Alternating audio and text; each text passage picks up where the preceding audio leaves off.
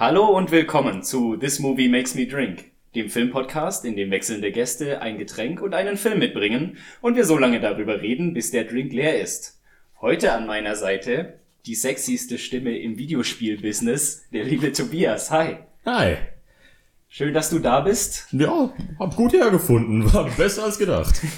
ja, ich, ich lebe ja nicht irgendwie hinter einer Höhle oder so auf jeden äh, Fall. Jetzt weiß ich und kann's bestätigen. und auch nicht äh, auf, in, in einem geheimen äh, Labor, was über Moskau schwebt. Aber um nicht zu weit vorherzugreifen, die wichtigste Frage zuerst, was trinken wir denn heute? Ähm, sehr passend zum Film habe ich White Russian mitgebracht und auch selbst zubereitet mit kleinerem Schluck auf dabei, aber das habt ihr zum Glück nicht gesehen. Genau, das ist ja ein Audiomedium und nichts Visuelles, deswegen mein äh, Getränk sieht richtig gut aus. Ich Dankeschön. bin gespannt. Ja, der White Russian. Ab Big Lebowski Klassiker. Apropos weißer Russe. Welchen Film hast du uns denn mitgebracht? Ja, passend dazu den russischen Film von 2015 oder 16 Hardcore Henry oder in Deutschland auch nur bekannt als Hardcore aus äh, Gründen, aber das ist ein anderes Fass, was wir jetzt nicht aufmachen werden. Aber es geht um Hardcore.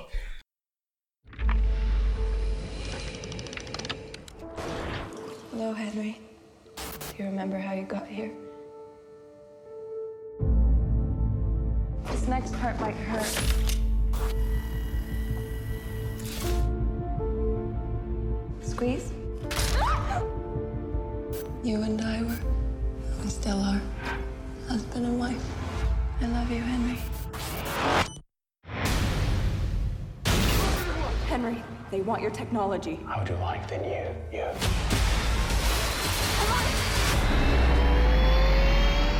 Altitude.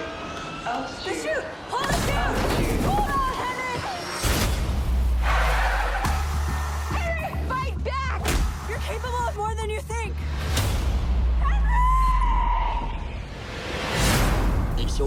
I'm here to help you. Is your speech module installed? But at least we know you're not deaf. Okay, well, the good news is that you're going to live a while. The bad news is there's an army standing between you and your wife. So let's go get her. Tonight, I'm gonna have myself a real good time.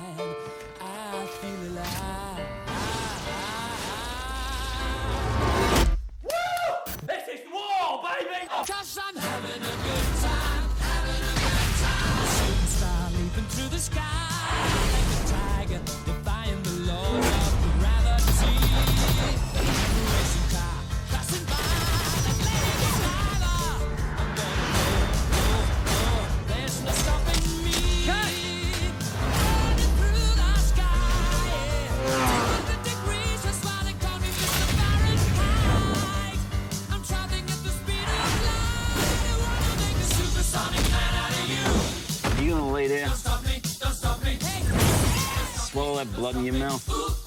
Or you gonna stand up and go spill theirs?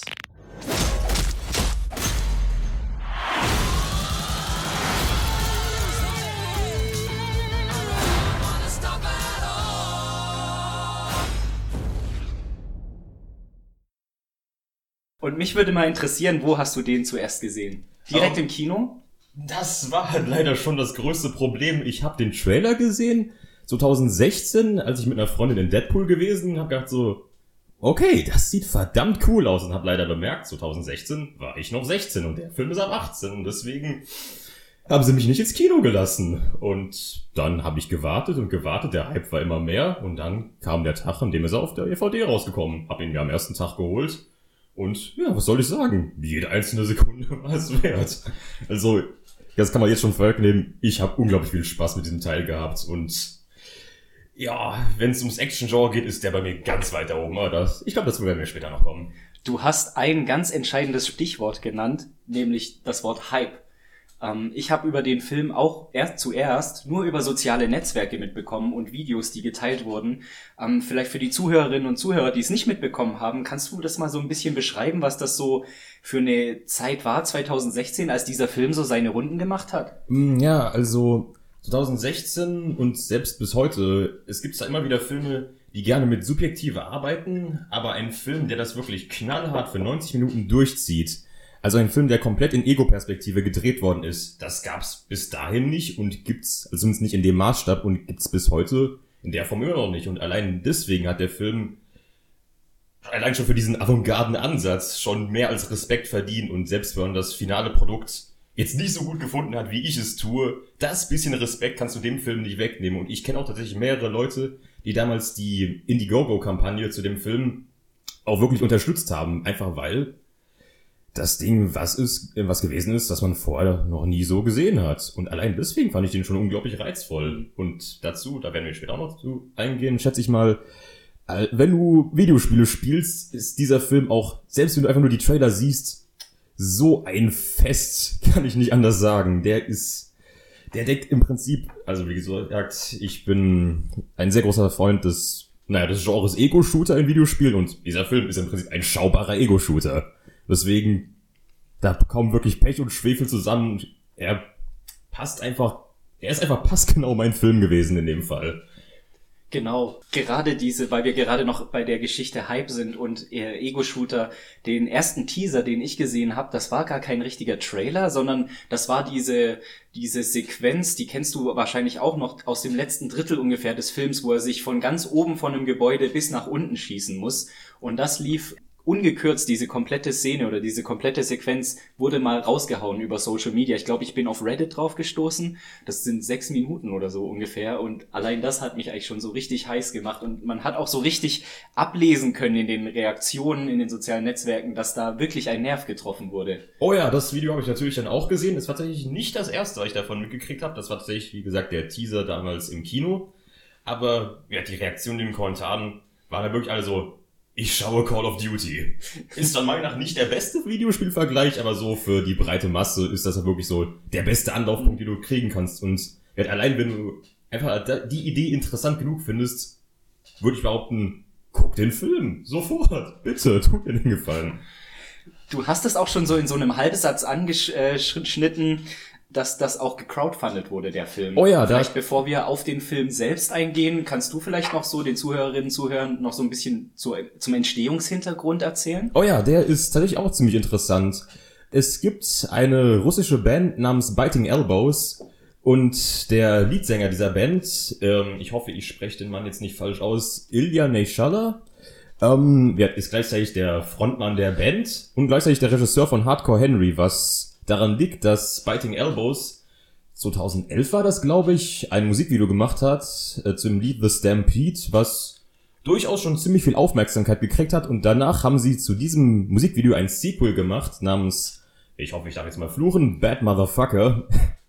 Und dieses Video ist durchaus explodiert und auch einige Leute, die noch nicht Hardcore Henry gesehen haben, mit denen ich mich mal unterhalten habe, kannten tatsächlich das Video schon. Deswegen das ist tatsächlich der der ausschlaggebende Punkt gewesen, warum der Film überhaupt, warum überhaupt Produzenten das Potenzial gesehen haben, dass das ein Film werden könnte, einfach weil sie gesehen haben, ihr habt ein Musikvideo gemacht, das war ein verdammter Riesenerfolg, macht das bitte nochmal auf 90 Minuten. Und wie ist der Film dann nach Amerika gekommen? Weil es ist ja eine russisch-amerikanische Co-Produktion. Oh, um, Verzeihung dazu, weiß ich jetzt ehrlich gesagt gar nicht so viel, aber meine Vermutung ist halt eben, da hat eben Social Media eine sehr große Rolle gespielt, weil ja, das Internet ist überall. Und deswegen, ich meine, ich kenne ja auch Leute aus Deutschland, die den Film mitfinden, also gecrowdfundet haben, so 10 Euro gespendet oder so. Und deswegen, diese, ich schätze mal, das war halt wirklich der Punkt, der dem Film wirklich geholfen hat. Das Mhm. Internet eben.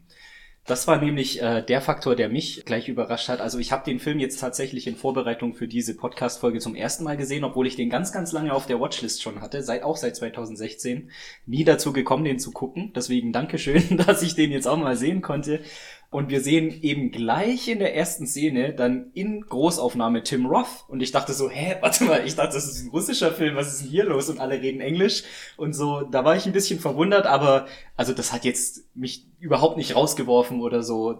Keine Ja. Ahnung, ich fand sogar diese, diese, diese englisch-russische Mischung auch in den Dialogen hat sogar nochmal eine ganz besondere Dyna- Dynamik gehabt.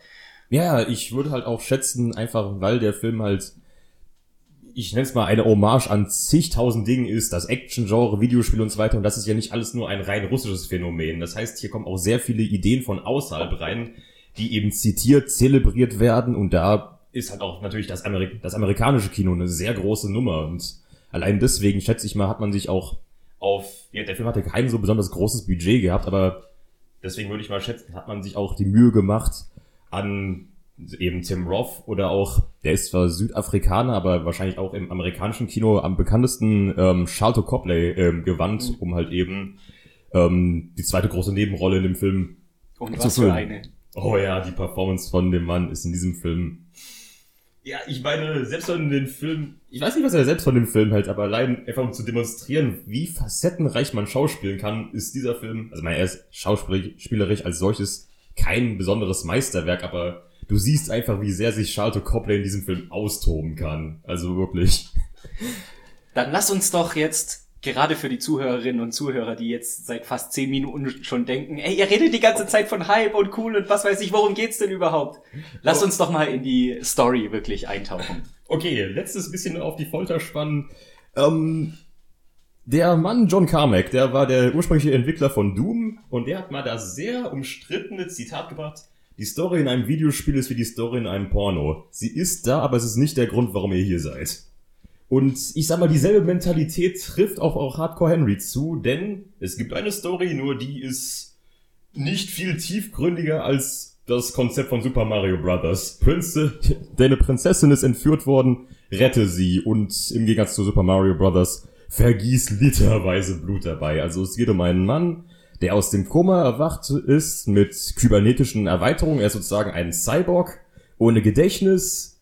Und das Einzige, was er weiß, ist, dass irgendein russischer Gangster namens Aiken seine Frau entführt hat und nun, naja, das die einzige Motivation ist, er soll seine Frau retten.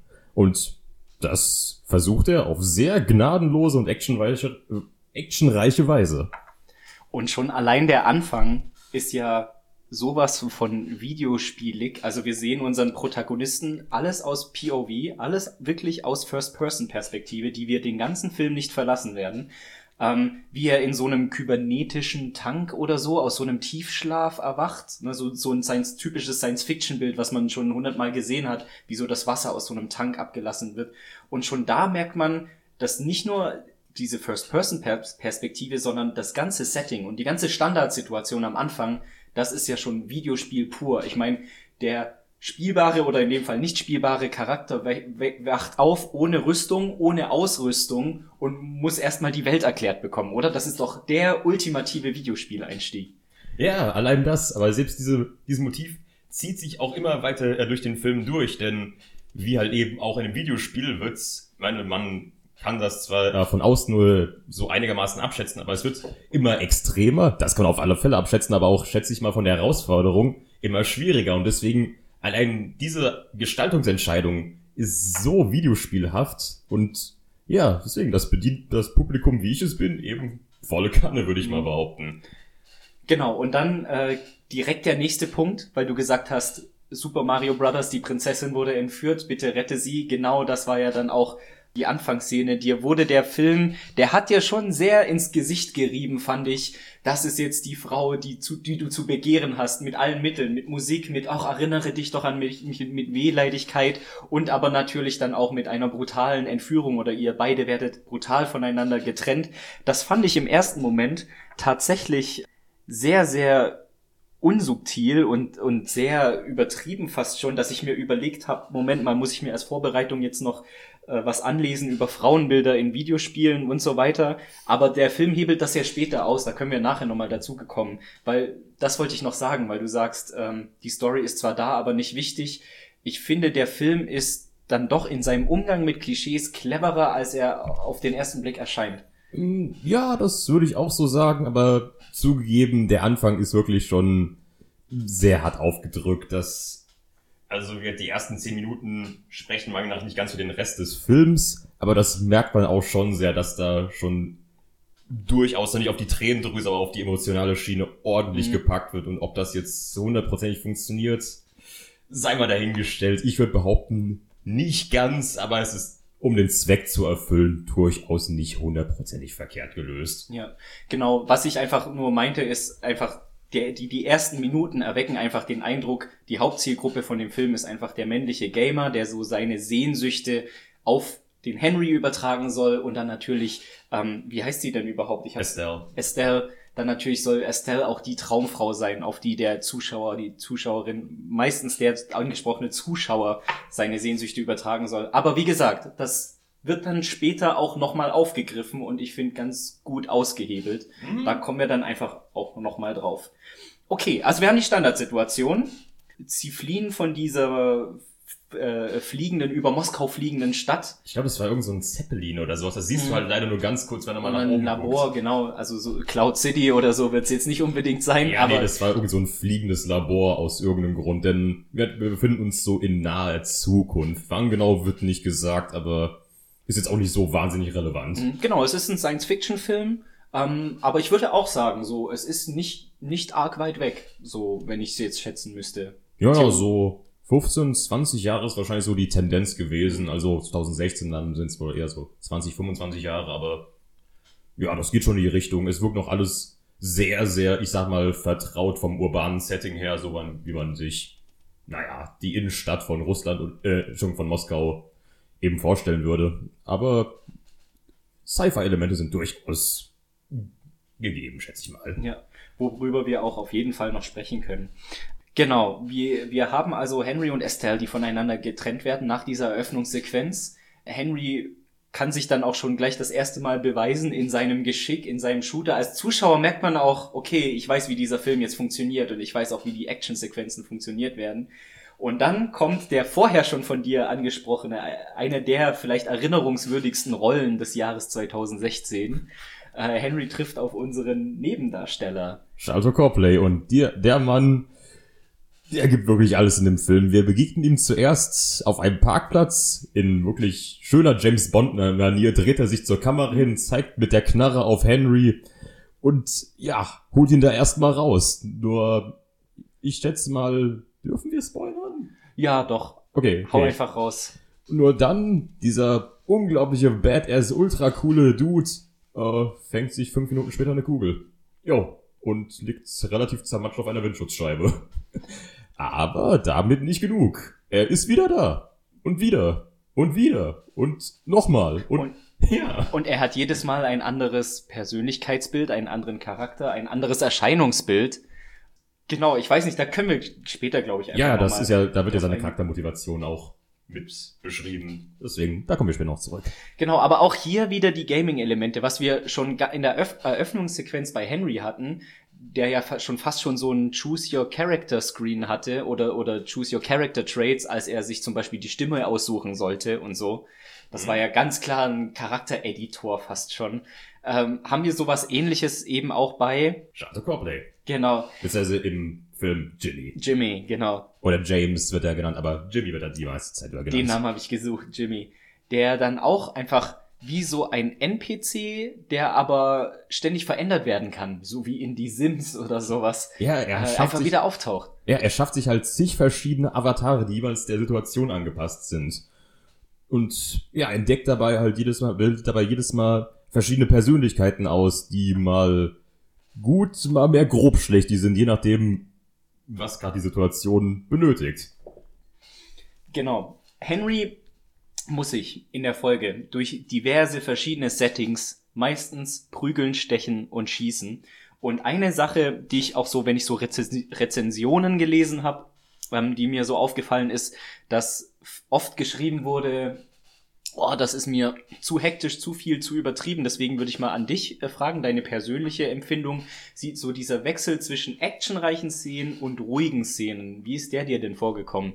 Mm, tatsächlich finde ich den die meiste Zeit über ganz gut gelöst. Also, ähm, meinst du hektisch in dem Sinne von der Kamerabewegung her oder Äh, von Im der, Sinne von vom pausenloser Pacing? Action. Ähm, tatsächlich hatte ich das Problem jetzt nicht so sehr gehabt und das war auch tatsächlich eher die Intention des Regisseurs, das wirklich knallhart durchzuziehen, aber die ruhigeren Momente sind jetzt meiner Meinung nach nicht komplettes Ausbremsen, einfach, wenn es sind zwar stellenweise schon, ist die Momente, wo, naja, der Expositionshammer halt mal wieder zuschlägt, aber Mhm. die sind knapp genug, ähm, um nicht zu sehr rauszureißen, aber auch in dem Fall clever genug in Szene gesetzt, vernünftig genug gespielt, um dich jetzt nicht vollkommen rauszureißen. Also das Pacing nimmt so ganz gelegentlich mal den Fuß vom Pedal, aber nicht so, als dass es einen komplett rausreißen würde, aber auch nicht so, als dass der Film einem überhaupt nichts bieten würde, bis auf den, naja, Holzhammer und haufenweise Knarren und alles Mögliche. Ich persönlich empfinde das auch so, dass, ähm, also ich kann das verstehen, wenn jemand sagt, dass sich dann irgendwann so eine Müdigkeit eingestellt hat. Aber ich fand auch, dass der Regisseur ein sehr gutes Gespür dafür hatte, die Szenen abzuwechseln. Also wir haben sehr viele, auch sehr lange, pausenlose Action. Aber ich finde dieser Punkt, dass es dir irgendwann als Zuschauer zu viel wird und sich wirklich so eine Überflutung, Reizüberflutung oder Müdigkeit einstellt, dann findet der Film so das, das nächste Plot-Device, das nächste Story-Element, wo er auch mal wieder ein bisschen Ruhe sein kann. Mhm. Und ist dir aufgefallen, dass die Ruhe in dem Film oft auch komödiantisch ausgenutzt wird? Ja, das kommt auch noch dazu.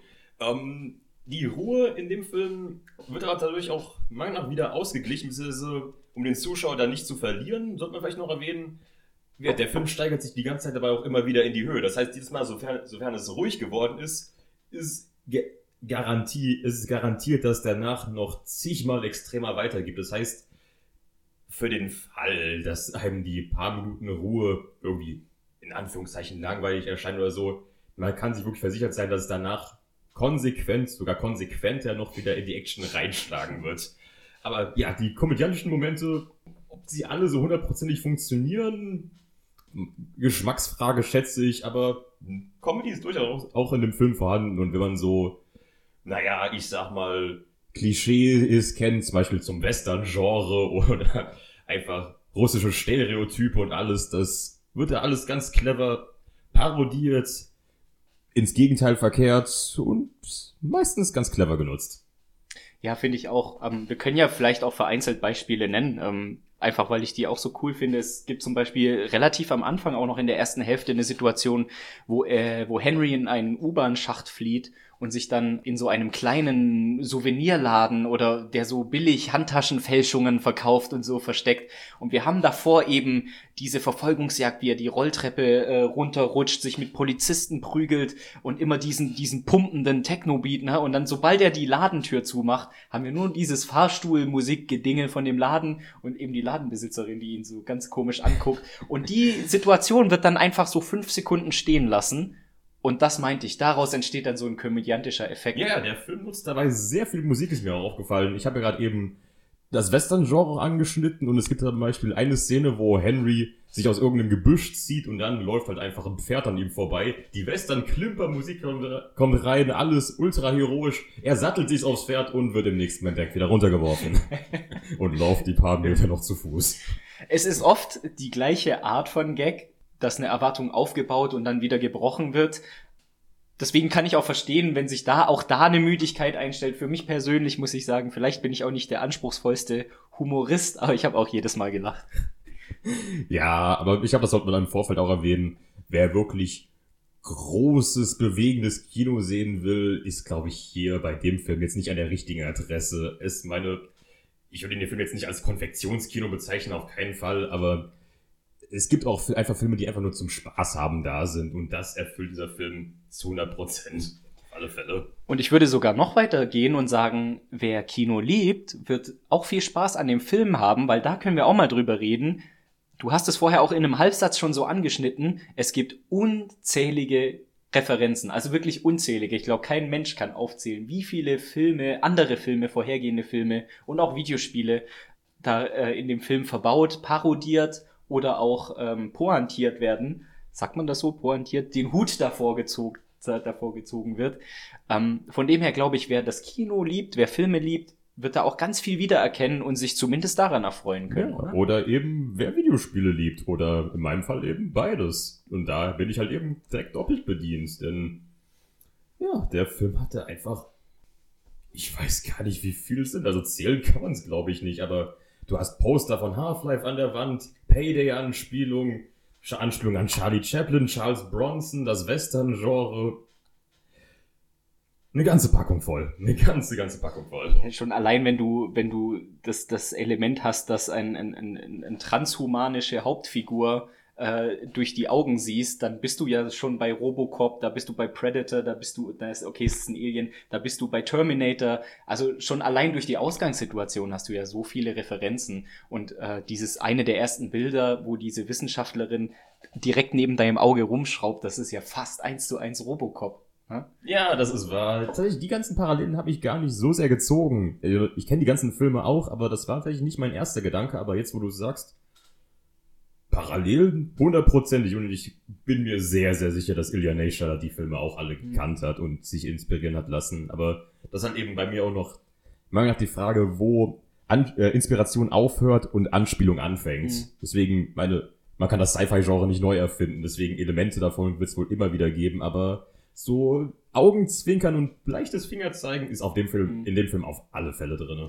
Ich finde eben dadurch, dass äh, die Anspielungen oder die, die, äh, die Spiegelung von den bekannten Situationen, die sind so offensichtlich und das zieht sich so durch den ganzen Film, dass man dem Film schon zugestehen kann, okay, der weiß, was er macht, der weiß, was er aussagen wollte und der kennt auch die Filme, die er replizieren wollte. Also ich würde sagen, das war keine reine Inspiration, sondern auch wirklich bewusste Entscheidung, sich ein bewusstes Verbeugen ähm, vor den Genregrößen auf jeden Fall. Ich habe mal ge gegoogelt, recherchiert, äh, also mehr recherchiert als nur googeln. Und ähm, weißt du, was der erste Film der Filmgeschichte ist, der mit so einer Szenenauflösung in, P aus der POV-Perspektive experimentiert hat?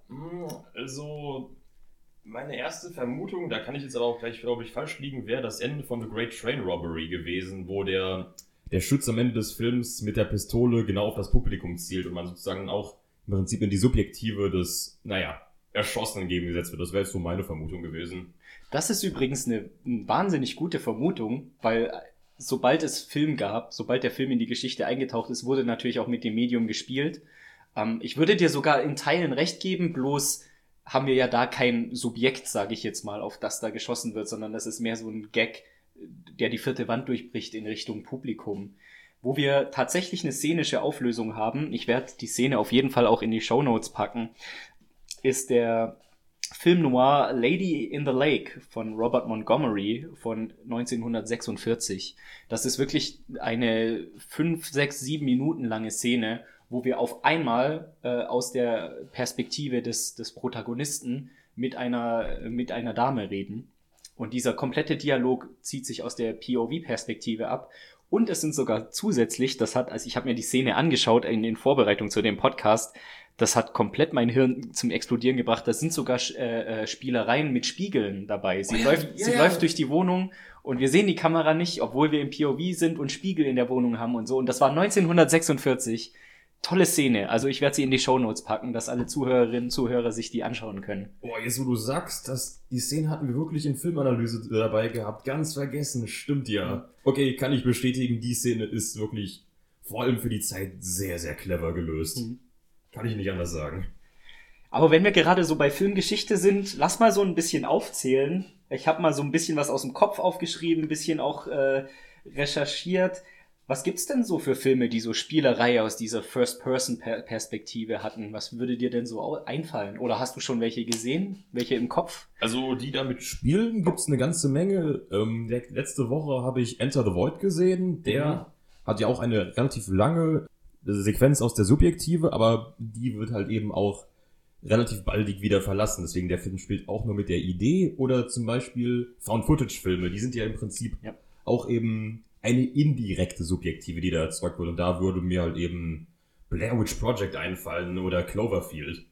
Da ist auch wieder übrigens die direkte, äh, äh, dieses direkte Phänomen, dass wenn, wenn Medientechniken in der Gesellschaft eingeführt werden, dass sich der Film auch gleich wieder einheimst. Also in den 90er Jahren, end, ausgehende 90er Jahre, Anfang 2000er Jahre sind ja diese Digicams äh, populär geworden. So kleine portable Kameras, erschwinglich zum erschwinglichen Preis für den Home-Video-Bereich. Und natürlich kommt dann mit Blair Witch Project gleich ein Film raus, der sich diese Techniken aneignet sozusagen und auch einen guten Film einfach daraus macht. Das gleiche mit äh, Cloverfield. Ist ja auch quasi so eine Digicam-Geschichte. Hm, was bei den ganzen Filmen aber auch tatsächlich eine ziemlich interessante Parallele ist, vor allem bei Blair Witch gab es ja zu Anfang auch wirklich stellenweise die Urban Legend oder die, naja, die Fehlvermutung, dass einiges davon halt wirklich real gewesen sein soll und tatsächlich zwar nicht ganz auf dem Urban Legend Maßstab, bei Hardcore Henry habe ich das tatsächlich auch schon stellenweise gesehen, wie auf, naja, Reddit oder äh, 9gag oder auf sonstigen Plattformen, wo halt eben GIFs und Videos gepostet werden, sehr gerne die Szene mit dem Flammenwerfer in den Bus gezeigt und einfach gemacht haben so, yo, geht das in Russland wirklich da drüben so krass ab? Ja, das ist tatsächlich so, dass ähm, Russland in den sozialen Netzwerken, gerade in den amerikanischen sozialen Netzwerken, Reddit, ein sehr, sehr stereotyp gerne dargestellt wird. Es gibt ja auch tausend Subreddits oder, oder YouTube-Kanäle, Normal Day in Russia und so, und wie sie alle heißen, die diese Stereotype befeuern. Ja, das Ähm. tut der Film ja sogar in so ein, zwei Szenen auch, schätze ich mal. Also, meine, wie oft das Wort blöd gesagt wird, ist Hm. schon, ich schon, würde ich mal behaupten, schon Augenzwinkerei und nicht einfach nur, der Mann ist Russe und schreibt eben auf Russisch, sondern wer der kennt Videospiele, der wird sehr wahrscheinlich auch Online-Voice-Chats für mehr Counter-Strike oder jedes andere x-beliebige Online-Multiplayer-Spiel kennen, wo du mit Leuten aus der ganzen Welt zusammengetan wirst und Hm. spätestens dann wirst du dieses Wort im Übermaß kennen. Aber auch da wieder, der Film weiß, was er macht. Ja, das kein Zweifel daran. Lass uns in der Story mal ein bisschen voranschreiten. Also wir haben Henry, der sich durch diverse Settings prügelt, schießt und schlitzt. Er kommt aber dem Arkham, dem großen Arkham, nicht so wirklich näher. Es ist mehr so... Aiken, Aiken. Aiken, Entschuldigung. Das wäre eine Lovecraft-Anspielung, Ja. so weit ist der Film da nicht gegangen. stimmt, das stimmt. Nichts Lovecraftsches. Äh, Schade. Heb, heb, hebt euch das für das Sequel auf. Hardcore Tentakel Henry oder so. ähm, ja, Hardcore und POV sind ganz gute Stichworte, mit denen du aber leider, glaube ich, nicht mehr im Film landen wirst. Ja, als ich den Film gesucht habe, war ich erst stundenlang woanders unterwegs.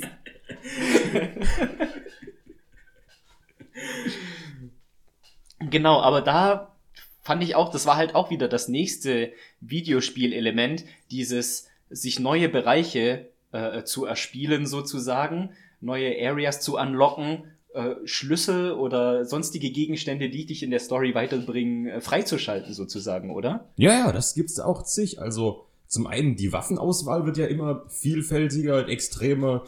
Am Anfang sind's ja nur seine bloßen Hände, dann geht's zu Pistolen, dann später zu Flammenwerfer, Granatenwerfer, Panzerfäuste. Und er findet ja auch sowas wie, ich sag mal so Upgrades und so ein Kram, so Booster-Pakete, die ihn verstärken oder auch so temporäre Sachen wie Adrenalinspritzen a- und all der Kram ist, ja, wie gesagt, dieser ganze Fortschrittsgedanke, der eben, also eigener Fortschritt in puncto Videospielen, der ist in dem Film voll und ganz drinne. Ja. Und auch jedes, jedes Areal oder jede Sequenz wird auch mit einem Zwischenboss abgeschlossen. Ne? Den, den Endgegner, den sehen wir ganz am Anfang, aber das ist eine Cutscene, wo wir noch nichts gegen ihn machen können, sozusagen. Wir müssen Typisch. erst durch alle Zwischenbosse durch, bis wir wieder Hand anlegen können an den Endboss. Boah, tatsächlich ist mir dieser Zwischenboss-Gedanke gar nicht aufgefallen, weil ja, du hast recht, es galt wirklich zuerst. Zum das- Beispiel der Flammenwerfer-Typ. Der ist ein Flammenwerfer-Typ? Zwischenboss. Dann haben wir den, den einen... Slick Dimitri, der Typ in der Wohnung, der dem Jo. er das Herz rausreißt. You are half robot, half pussy. ja, genau, der Typ. Das ist ein Zwischenboss, Ja, wo er auch äh, an ein weiteres Device kommt. Er wird ja belohnt dafür, dass er den Boss besiegt, indem er diesen Herzschrittmacher oder was das da ist. Auf alle Fälle ein. Lebensupgrade, Ja. kann man so nennen. Wir haben zum Beispiel diesen riesen kräftigen Typ ganz kurz vor dem großen Finale, an dem er auch vorbei muss. Und lauter solche Geschichten. Und auch, äh, wenn wir, ich würde gerne noch ein bisschen bei den Gaming-Elementen bleiben. Sehr gerne. wir haben ja nicht nur First-Person-Shooter, wir haben auch Jump-and-Run-Elemente, wir haben Railgun-Shooter, die, äh, die Sequenz im Motorrad, oder? Oh ja, oh ja, stimmt, stimmt, stimmt.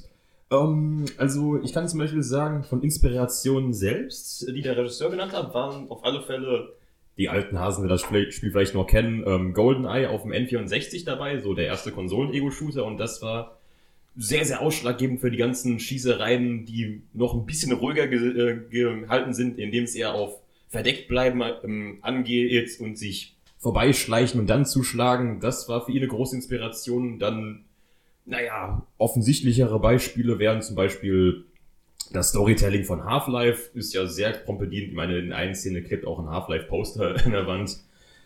Gott, Jump'n'Runs, also Parallelen würde ich sehr viel zu Mirror's Edge ziehen, Mhm. aber ich, Oh, sehr gut, ja. weil ich bin mir nicht hundertprozentig sicher, ob der Regisseur das direkt auch vor Augen hatte, aber da sind diese ganzen Parcours-Elemente, die der Film ja auch eben nutzt, Mhm.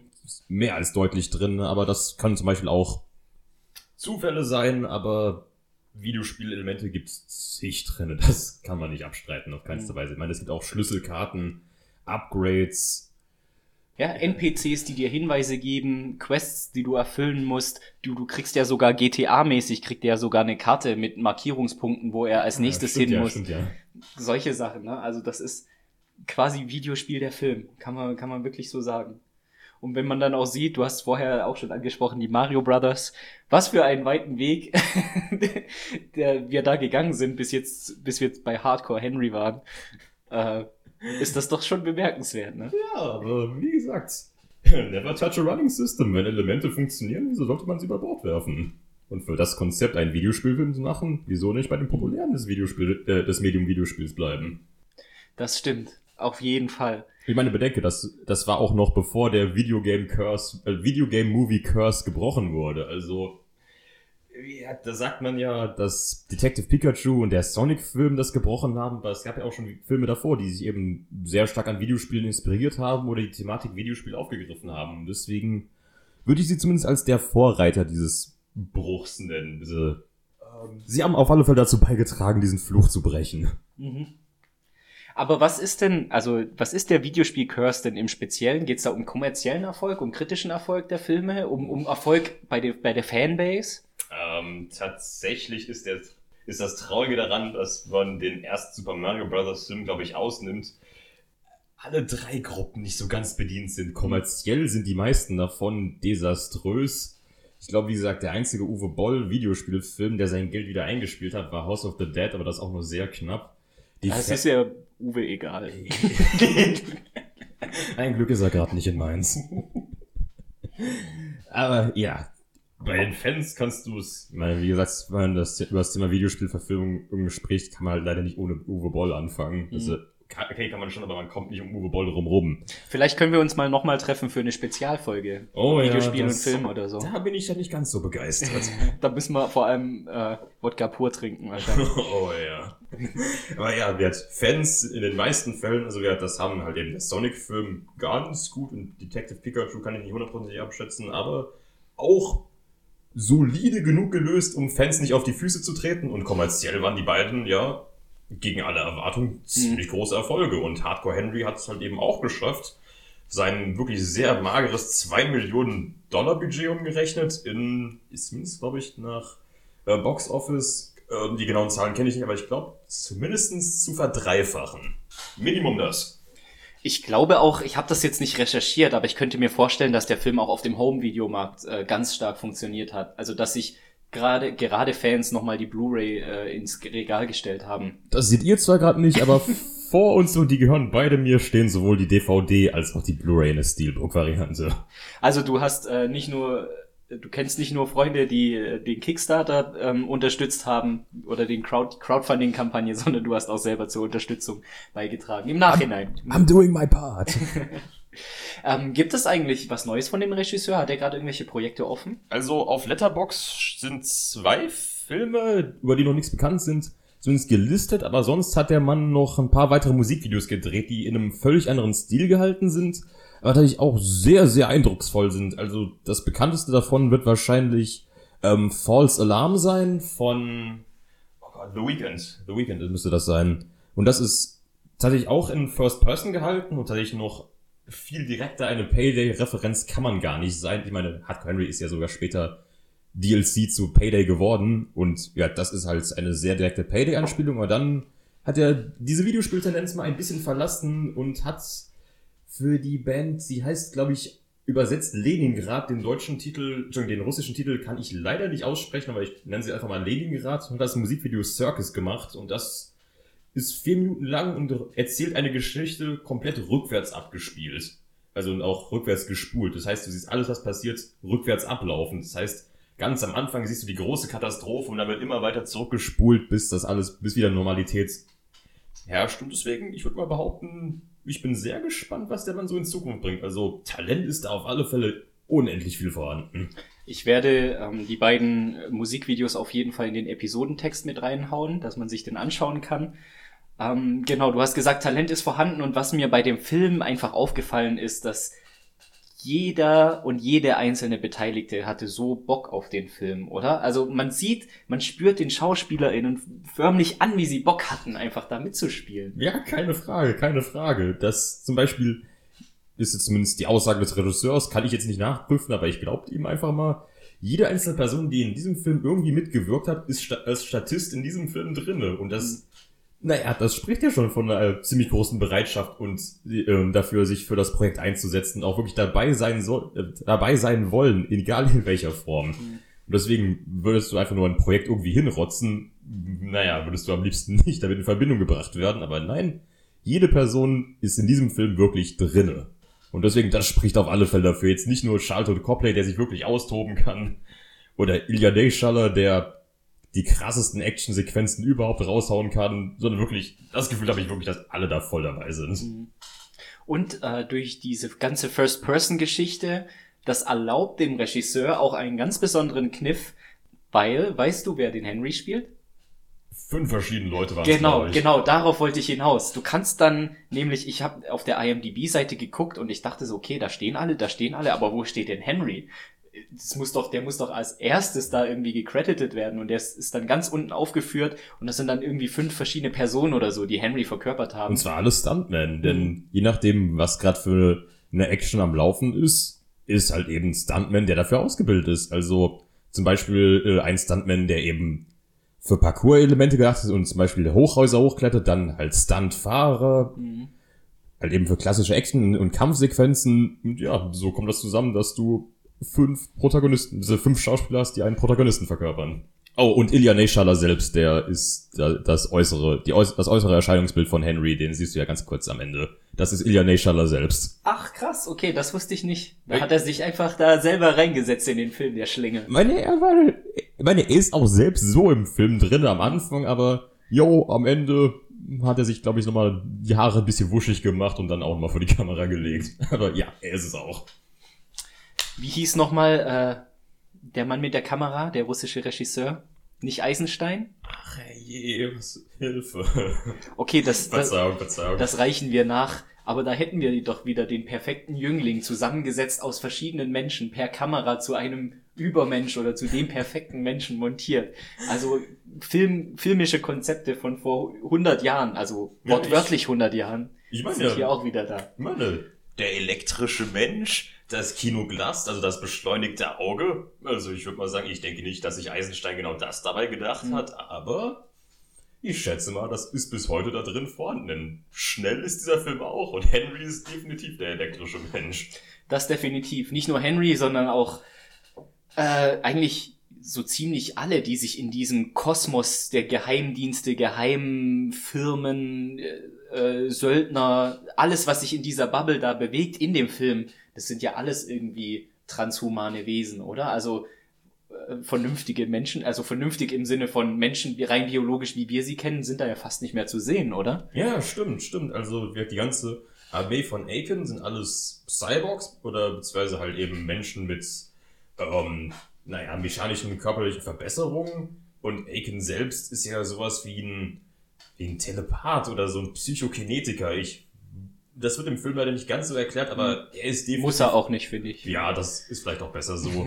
Aber ja, wirklich so wirklich ein normaler Mensch. Ist bestenfalls Estelle in dem Film. Sonst sind das wirklich alles, in Anführungszeichen, Übermenschen.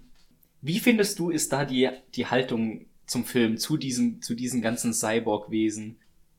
Tu, kritisiert der da das auch in, in diesen Transhumanismus, sag ich mal, in gewisser Form, oder möchte der da einfach nur eine Leinwand für ein absolutes Actionfeuerwerk liefern? Ah, Das ist eine schwierige Frage. Also mir ist zumindest im Film aufgefallen, dass das Thema Leben und Tod relativ, ähm, ich will nicht sagen zynisch behandelt wird, aber schon relativ, ich nenne es mal bagatellisiert wird, denn wird in dem Film wird massenhaft gestorben und der Intro-Sequenz alleine, wo einfach nur jetzt, das soll wahrscheinlich Henry darstellen, wirklich einfach in, in Einzelteile zerlegt wird. Für das große Spektakel spricht da schon für einen naja, fast schon sadistische Tendenzen hinein. Also das Thema Mensch, also Augmentierung von Menschen mit kybernetischen Verbesserungen, ich glaube, das Thema, das Thema schneidet der Film eher als Mittel zum Zweck an, um eben Henry und alles andere so übertrieben und extrem möglich zu machen. Und kritisieren, naja, dass sie halt eben alles an Emotion, äh, Emotionen, Motivation, alles an Persönlichkeit rausschmeißen. Ja, das wird schon kritisiert, aber ich würde mal behaupten, auch eher aus Story-Element-Gründen und nicht um wirklich was zu kritisieren, denn werd ich bin weiterhin der Meinung, dass dieser Film ein reines Unter, also okay, nicht hundertprozentig, aber ein Unterhaltungsprodukt ist und deswegen auch unterhalten will und mal nicht, ich sag mal, die Schublade von so großen Meisterwerken wie Blade Runner aufmachen will und oder muss, um dem Publikum irgendwie zu gefallen oder was bieten zu können. Mhm. Ja, ich habe das einfach gefragt, weil es ist einfach ein ganz wichtiges Element, was in dem Film vorhanden ist und deswegen muss man das einfach auch ansprechen.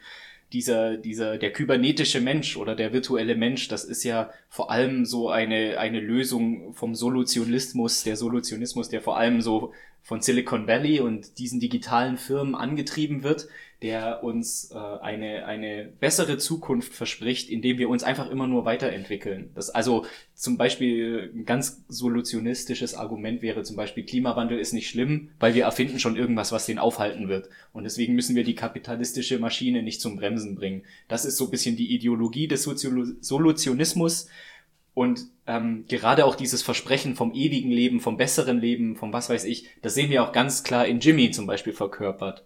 Ähm, deswegen habe ich dich gefragt, was du da so siehst, wie sich der Film da Ja. dazu parodiert, weil wir sehen ja natürlich auch die andere Seite. Wir sehen natürlich auch Jimmy, den echten Jimmy, als so ein wirklich armes, verkümmertes Würstchen, der nur noch in seinen Avataren irgendwie lebt und sich ausdrücken kann. Ne? Also wir sehen auch die negative Seite des Solutionismus. Ja, das stimmt schon. Also, ja, Jimmy ist da vielleicht schon wirklich ein ganz gutes Beispiel dafür, dass das, dass das auch in verschiedene Richtungen ausgeführt werden kann. Denn Jimmy sagt ja selbst, es sind im Prinzip nichts anderes als, aus, als verbesserte Prothesen. Und so wird das in dem Fall auch abgehandelt, was tatsächlich nicht ganz stimmt, da er eben seine Persönlichkeit in sich verschiedene Aspekte aufspaltet und deswegen Quasi Voldemort. ja, an. Oh Gott, Hilfe. Kybernetischer Voldemort, bitte nicht. Aber hey, dann hat er vielleicht eine Nase. Dann gibt's äh, vielleicht bald einen äh, Film, wo Harry Potter durch Hogwarts springt und das ist Hardcore Harry. Das gibt's sogar schon. Es gibt, ein Musik, es gibt ein Video von Pistol Shrimps auf YouTube, wo First Person Harry Potter namens, ich glaube es heißt Hardcore Harry, ist auf alle Fälle von Pistol Shrimps und es ist Ego Harry Potter. Das ist ganz nice. Okay, ein weiteres, äh, ein weiteres Video für unsere Episodenbeschreibung. Ich glaube, das wird einfach die längste Episodenbeschreibung in der Geschichte von This Movie Makes Me Drink. Entschuldigung. Auf jeden Fall. Sollen wir mal mit Spoilerwarnung natürlich noch ein bisschen über das Ende reden, weil wir bewegen uns jetzt gerade, wenn wir so uns der Story entlanghangeln, jetzt auch auf das Ende zu. Ja, ja. Oder hast du vorher noch was, was du loswerden möchtest? Ah ja, ähm, die Musik wollte ich noch erwähnen. Die ist tatsächlich im Film meiner Meinung nach auch noch eine Erwähnung wert, denn Gerd Ilja Neyschaller ist ja aus der Musikbranche ursprünglich und deswegen hast du auch ein paar von ein paar Lieder von Biting Elbows, die in dem Film drin sind. Zum Beispiel die meine Lieblings-Action-Sequenz ist halt eben die Rail-Shooter-Passage, wo er mit der Minigun in einem Beifahrersitz von einem Motorrad halt eben von Truck zu Truck sich hangelt und davor halt auf der Straße wirklich Autos halbiert mit dieser äh, Minigun und unterlegt das Ganze mit einer Mischung aus Elektro und Hard Rock und es passt einfach wirklich perfekt zusammen. Das ist sowieso was, was ich sehr gerne sehe. Einfach Action, die mit Musik unterlegt wird, passt einfach unglaublich gut zusammen. Aber auch außerhalb davon hast du tatsächlich noch ein paar ganz gute Lieder drin, die ich mir auch so ganz gerne anhöre. Zum Beispiel Let Me Down Easy am Anfang. Das ist ein sehr entspanntes Lied. Oder, Gott, was war es noch? Ähm, Hard as Nails, was gegen Ende läuft in der Szene, wo Jimmy leider das Zeitliche segnet. Das ist auch ein schönes Lied. Oder auch, das habe ich tatsächlich durch einen Kommilitonen jetzt neulich erst kennengelernt und da war ich auch sehr verblüfft, dass es auch aus dem Film war.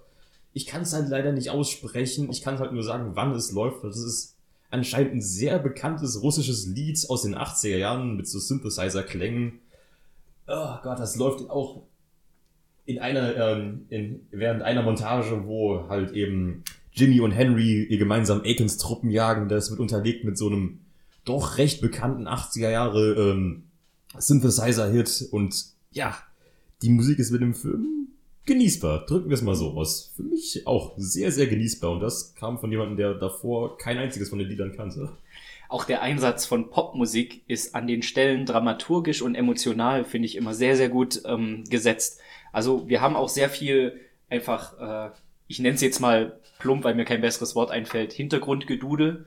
Ähm, zum Beispiel am Anfang in der Laborsequenz oder auch in den Actionsequenzen, wo es da, wo du dann eher so in so einem repetitiven Loop bist, was ich aber nicht schlimm fand in diesem Kontext, weil das bei Videospielen auch oft so ist, wenn du in einer Area bist, dass dann da einfach das gleiche musikalische Thema kommt, bis, bis du weiterkommst oder an den nächsten Storypoint oder so.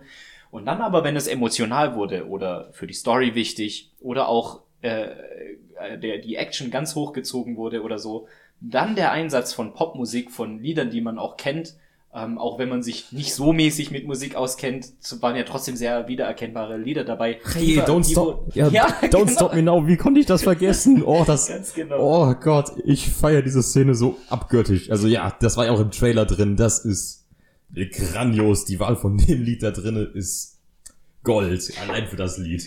Das übrigens, ich weiß nicht, ob es dir aufgefallen ist, aber ich sag's einfach nochmal für diejenigen, denen es nicht aufgefallen ist.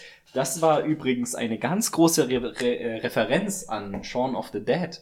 Die Oh, Zombie-Parodie von. Edgar Wright. Da gibt es nämlich auch exakt eine Szene, wo zu unfassbarem Zombie-Gemetzel Don't Stop Me Now läuft. Oh ja, ja, stimmt, stimmt, stimmt. Edgar Wright ist ja auch einer von den Film Filmemachern, der ja sehr gerne mit Musik arbeitet. Ich meine, Baby Driver ist ja das beste Beispiel, aber stimmt, Shaun of the Dead oder auch bei Hot Fuzz wird ja auch sehr clever mit Musik gearbeitet. Stimmt, stimmt, stimmt. Genau, und ähm, das meinte ich nämlich auch, das kommt nämlich noch dazu, was ich auch vorher mal angesprochen habe, wenn du, wenn du Kino liebst, dann, dann wirst du auch an Hardcore Henry deine Freude haben.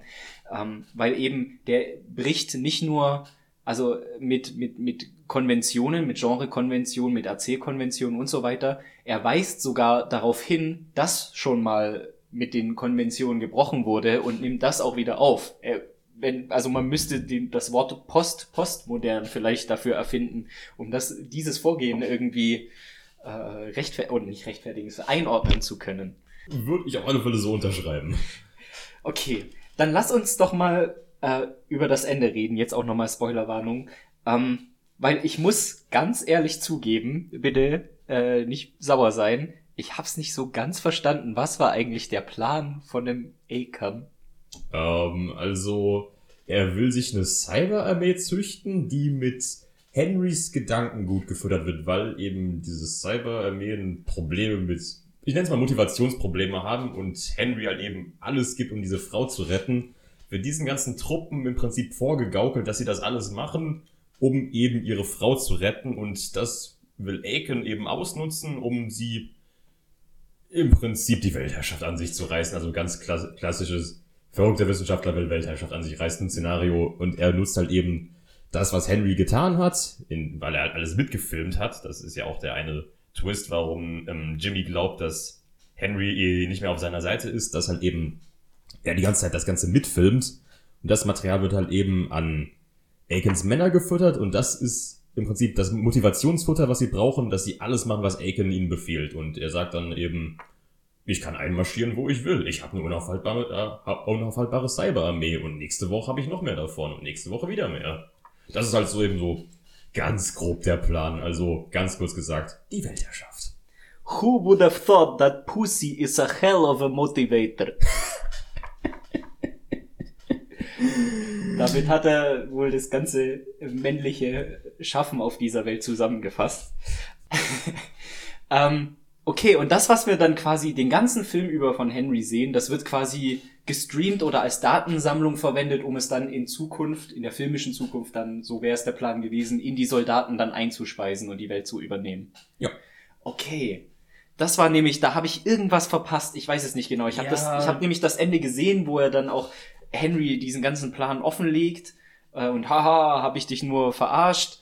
Und ich dachte so, ja gut, jetzt wird hier halt Moskau zerstört und Dutzende Menschen umgebracht, nur für ein Datenpaket. Oder ich hab's nicht so, ich hab's nicht so wirklich das- kapiert. Ja. Muss ich auch zugeben, ich habe den Film ja schon mehrfach gesehen und beim allerersten Mal war es, ich will nicht sagen, war es mir egal, aber Mhm. ich habe da einfach auch wirklich nicht drauf geachtet und das ist jetzt auch wirklich keine Schande, das nicht Mhm. beim ersten Mal gesehen zu haben, aber ja, ganz grob gesagt, einfach Henrys Datensätze plus Cyber, Cyberarmee gleich Weltherrschaft, schätze ich mal.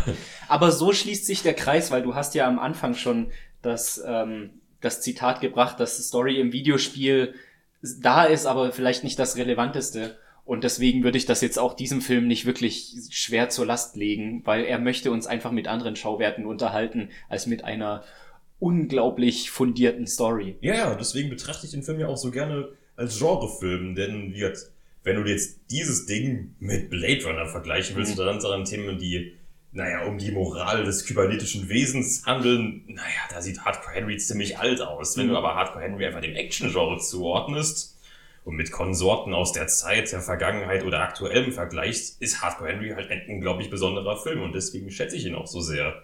Mir ist klar, dass das jetzt keine Oscar-reife Leistung ist oder auch nicht die Grundfesten der Philosophie in Frage stellen wird. Aber deswegen sage ich ja, dieser Film will unterhalten und das tut er mehr als gut genug. Genau, und er bietet ja doch in dem, was er uns quasi anbietet, äh, doch auch noch genug äh, Gesprächsstoff, um drüber zu reden, um dann doch vielleicht ein bisschen drüber zu philosophieren. Ich meine, wir reden jetzt auch schon wieder fast eine Stunde drüber, ne? Also er hat ja doch was, der Film. Ja, auf alle Fälle. Wir sind jetzt kurz vor Ende unseres Getränks und ich würde auf jeden Fall gern noch die Kategorie äh, Rezensionenraten mit dir spielen. Sehr gerne. Das funktioniert folgendermaßen. Ich habe mir drei Rezensionen auf Amazon rausgesucht, äh, was die User sozusagen über den Film schreiben. Ich werde sie dir vorlesen und du musst raten, wie viele Sterne der Rezensent oder die Rezensentin vergeben hat. Oh je, oh je, da setze ich mich meistens in die Nesseln, was sowas angeht. Leider habe ich für die Kategorie noch keinen Jingle, deswegen kannst du schnell einen einspielen, sprechen? Ähm. Oh verdammt, das war das Phantom der Oper. ich nehm's, ich nehm's. Sehr gut. Ja, da hast du mich. Ja, ich mag, ähm, ich mag die Rezensionen unter diesem Film sehr, weil sich da im Kommentarbereich hat sich ein Krieg der User untereinander äh, äh, entwickelt. Ähm, und es hat sehr Spaß gemacht, sich da ein bisschen durchzuklicken. Ich fange an mit Wishmaster. Und Wishmaster schreibt, wie erwartet, ein POV-Actionfilm. Bevor er dann in seine Rezension geht, teilt er erstmal aus. Ich verstehe die negativen Rezensionen nicht so ganz. Was zeigt euch der Trailer? Genau, ein Film, der komplett POV gefilmt wurde und übertriebene Action zeigt. Dann erhebt ihr eure Stimme, wenn genau dies eintritt? Sorry, kann ich nicht nachvollziehen. Nun zur eigentlichen Rezension. Ich finde den Film äußerst gelungen, wenn man davon ausgeht, dass der Film von Studenten produziert wurde. Seit Doom aus dem Jahre 2005, wo eine kurze POV-Szene gezeigt wurde, habe ich mich diverse Male gedacht, wow, ein Film mit mehr POV, äh, beziehungsweise komplett POV, das wäre mal eine Sache. Es gab viele Filme mit viel Potenzial, jedoch traut sich die Filmindustrie hier gar nicht, äh, und wenn, er, wenn, und wenn, nur sehr kurz an dieses Thema. Schade. Ich finde den Film nach wie vor gelungen. Und wenn man sich auf soziale Plattformen die Making-ofs anschaut, sieht man, wie viel echtes Blut und Herz der Produzent in den Film hängt. Die, die wissen, was sie erwartet, leichte Kost mit Gaming, Action, Shooter, First-Person-Style, mit teilweise recht blutigen Szenen, die werden hier ihre Freude finden. Ja, also erstmal dem Ganzen würde ich mich anschließen auf alle Fälle. Wishmaster, ich mag dich. ähm, zweitens, oh ja, die Doom-Action-Sequenz, der Sequenz, der einzig gute Teil im gesamten Film. Hust, hust. Ähm, und ja, schätzungsweise, also unter vier Sterne wird das, wird das wahrscheinlich nicht sein. Also ähm, gebe ich ihm, sag ich mal, vier Sterne? Es waren tatsächlich fünf. Oh, Ja, oh, oh, oh. Er hat äh, sich am Anfang vielleicht ein bisschen zu sehr abgelenkt mit seinem kleinen Krieg gegen andere User, aber er hat fünf Sterne gegeben, genau. Mein Lieblingssatz war da übrigens, weil man das so blutig und brutal wie der Film ist, kann man das auch anders verstehen. Mein Lieblingssatz in der Rezension war, man sieht, wie viel echtes Blut und Herz der Produzent in den Film hängt. Ja, ja, das, oh, Nicht ganz glücklich formuliert. Stimmt, das ist sogar auch noch, noch zwei Dinge, die mir gerade noch so im Nachhinein noch eingefallen sind, die man da im Film vielleicht erwähnen sollte. Erstens habe ich halt leider verpasst, weil ich damals noch zu jung war. Während des Films, als er im Kino gezeigt worden, worden ist, wurden angeblich sogar Kotztüten verteilt für die Leute, die mit dem POV nicht klargekommen sind. Und das andere ist, ja, der, eine der größten Stärken des Films ist, aufgrund des kleinen Budgets, er ist in Russland gedreht worden und da, denen ist das anscheinend nicht so wichtig, wie viel Sicherheit bei den Dreharbeiten für für einen Film herrscht, denn alles, was du siehst, wo kein Seil ist, ist auch kein Seil. Der Stuntman, der das Hochhaus hochgeklettert ist, ist dieses Hochhaus hochgeklettert. Die beiden Stuntmen, die über die Brücke gerannt sind, sind über diese Brücke gerannt. Und wenn man bedenkt, dass so stellenweise auch ein paar kleine Fehler bei dem Ganzen passieren können, denn ähm, irgendwer wurde tatsächlich durch einen Tisch geworfen, der brechen sollte, aber nicht gebrochen ist, aber dann dadurch doch gebrochen ist. Ja, das stimmt dann schon. Du siehst wirklich stellenweise wortwörtlich Blut, Schweiß und Tränen, die in diesem Film hängen. Ich habe auch gelesen, ähm, dass in dieser einen Szene, da, da, da rutscht er so eine ganz große Rolltreppe runter und Mhm. erwischt so eine Frau, die ziemlich brutal hinfällt. Das war auch nicht geplant und nicht gefaked. Und wenn, Hey, man, oh. wenn man mit dem im Hinterkopf die Szene nochmal anguckt, da zieht sich einem echt alles zusammen. Die Oh, arme oh, Frau ist oh, nämlich oh. echt ganz schlimm hingefallen. Aua, okay, das wusste ich gar nicht. Ach je.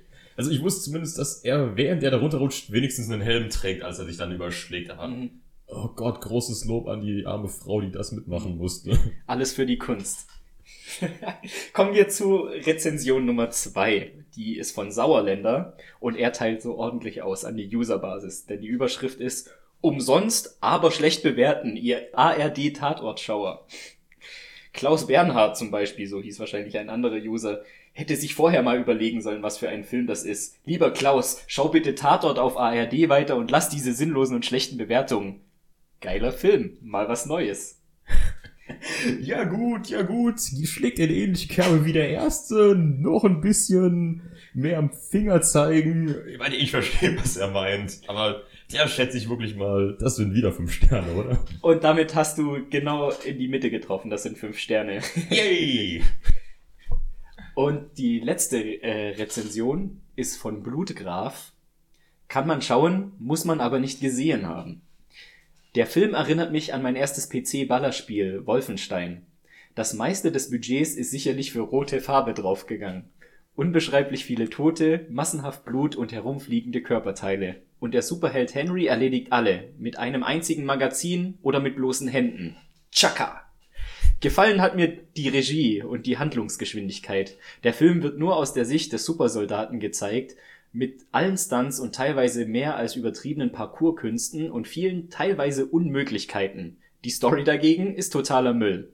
Film kann man sich mal anschauen, aber nur einmal und dann abhaken. PS at Sauerländer, das ist der von vorher, hier andere wegen ihrer Kritik runterzumachen und wegen ihrer individuellen Meinung zu verurteilen, ist keine Rezension. Ist einfach primitiver Mist. Wenn du den Inhalt vorher einschätzen könntest, Respekt. Ich konnte mit solch einer Handlung nicht rechnen. Oh nee, die Schlammschlacht, die Schlammschlacht. Ich lieb's. Ich lieb's. Manchmal sitze ich echt gern mit einer Popcorn-Tüte vorm Internet. Oh je, oh je, also da merkt man es schon. Ähm, bei dem würde ich mal behaupten, werden das wohl so geschätzt drei Sterne sein, aber dann würde ich auch noch behaupten, ich führe mal das John Carmack Zitat nochmal an oder füge den Zeitstempel hier an. Ja, die Story ist nicht, warum wir hier sind. Genau. Äh, du bist knapp vorbei. Das waren zwei Sterne jetzt, die Aua. vergeben hat. Ich mag dich nicht mehr. Allgemein ist der Film übrigens sehr gut bewertet. Ähm, die durchschnittliche Bewertung ist 4,1 Sterne. Das Oh, ist wow. schon richtig gut, auf jeden Fall. Ja, ich schätze. kommt gut an. Ja, ich schätze halt mal, das sind halt eben genau die Leute, die eben, genau wie ich, genau die Personengruppen abdeckt, die Science Fiction, Action, Videospiele, alles zu einem hübsch, hübschen Paket zusammengeschnürt. Ja, ich schätze mal, die Leute werden das alle feiern und alle anderen werden wahrscheinlich eben relativ schnell abstellen, aber dann muss ich halt auch sagen, ja, was, was habt ihr erwartet? Aber schön, dass ihr euch wenigstens versucht habt, das Ganze anzugucken. Wir sind jetzt hier so mit unserem fast letzten Schluck hier an unserem Getränk. Gibt es jetzt mit ablaufender Zeit, die Uhr tickt, gibt es noch was, was du noch anschneiden möchtest über diesen Film? Oh Gott, oh Gott, oh Gott, oh Gott, oh Gott, die Panik, die Panik. oh Gott, das kann man noch anschneiden. Ja, ich glaub. Ja, ich glaube, ich hab nichts mehr zu sagen. Ach je. Ja, schön, dann haben wir erschöpfend drüber gesprochen. Wenn unsere Zuhörerinnen und Zuhörer mehr von dir sehen, hören oder was auch immer wollen, wo kann man dich denn sonst noch so finden? Ähm, also bis jetzt ähm, gebe ich auf Letterbox relativ oft meinen Senf zu Filmen. Manchmal länger, manchmal kürzer, je nachdem, wie viel mir der Film selbst bietet. Also man kann mir auf Letterbox folgen, wenn das irgendwer, naja, für interessant genug hält, mal einen Blick reinzuwerfen. Ähm, sonst in Zukunft sind ein paar Kurzfilmprojekte geplant, sofern hier mal wieder nicht nur Leerlaufstudium herrscht, sondern auch mal wirklich Anwesenheit und ein bisschen mehr Planung.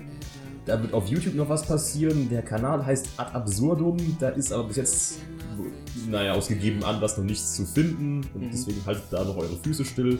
Aber sonst arbeite ich gerade noch an einem Voice-Acting-Mod für ein Videospiel namens Postal 2. Und das findet man einfach im Steam-Workshop, unter, wenn man nach Postal 2 in German sucht. Auch das werde ich natürlich alles im Episodentext verlinken. Vielen Dank dafür. Dann vielen Dank, dass du da warst, dass du diesen super interessanten Film mitgebracht hast, dass ich ihn endlich mal angucken konnte, nachdem er vier Jahre auf meiner Watchlist äh, rumgelegen ist in meinem Pile of Shame. War ein cooles Gespräch, du bist jederzeit wieder herzlich eingeladen. Danke sehr, war sehr cool.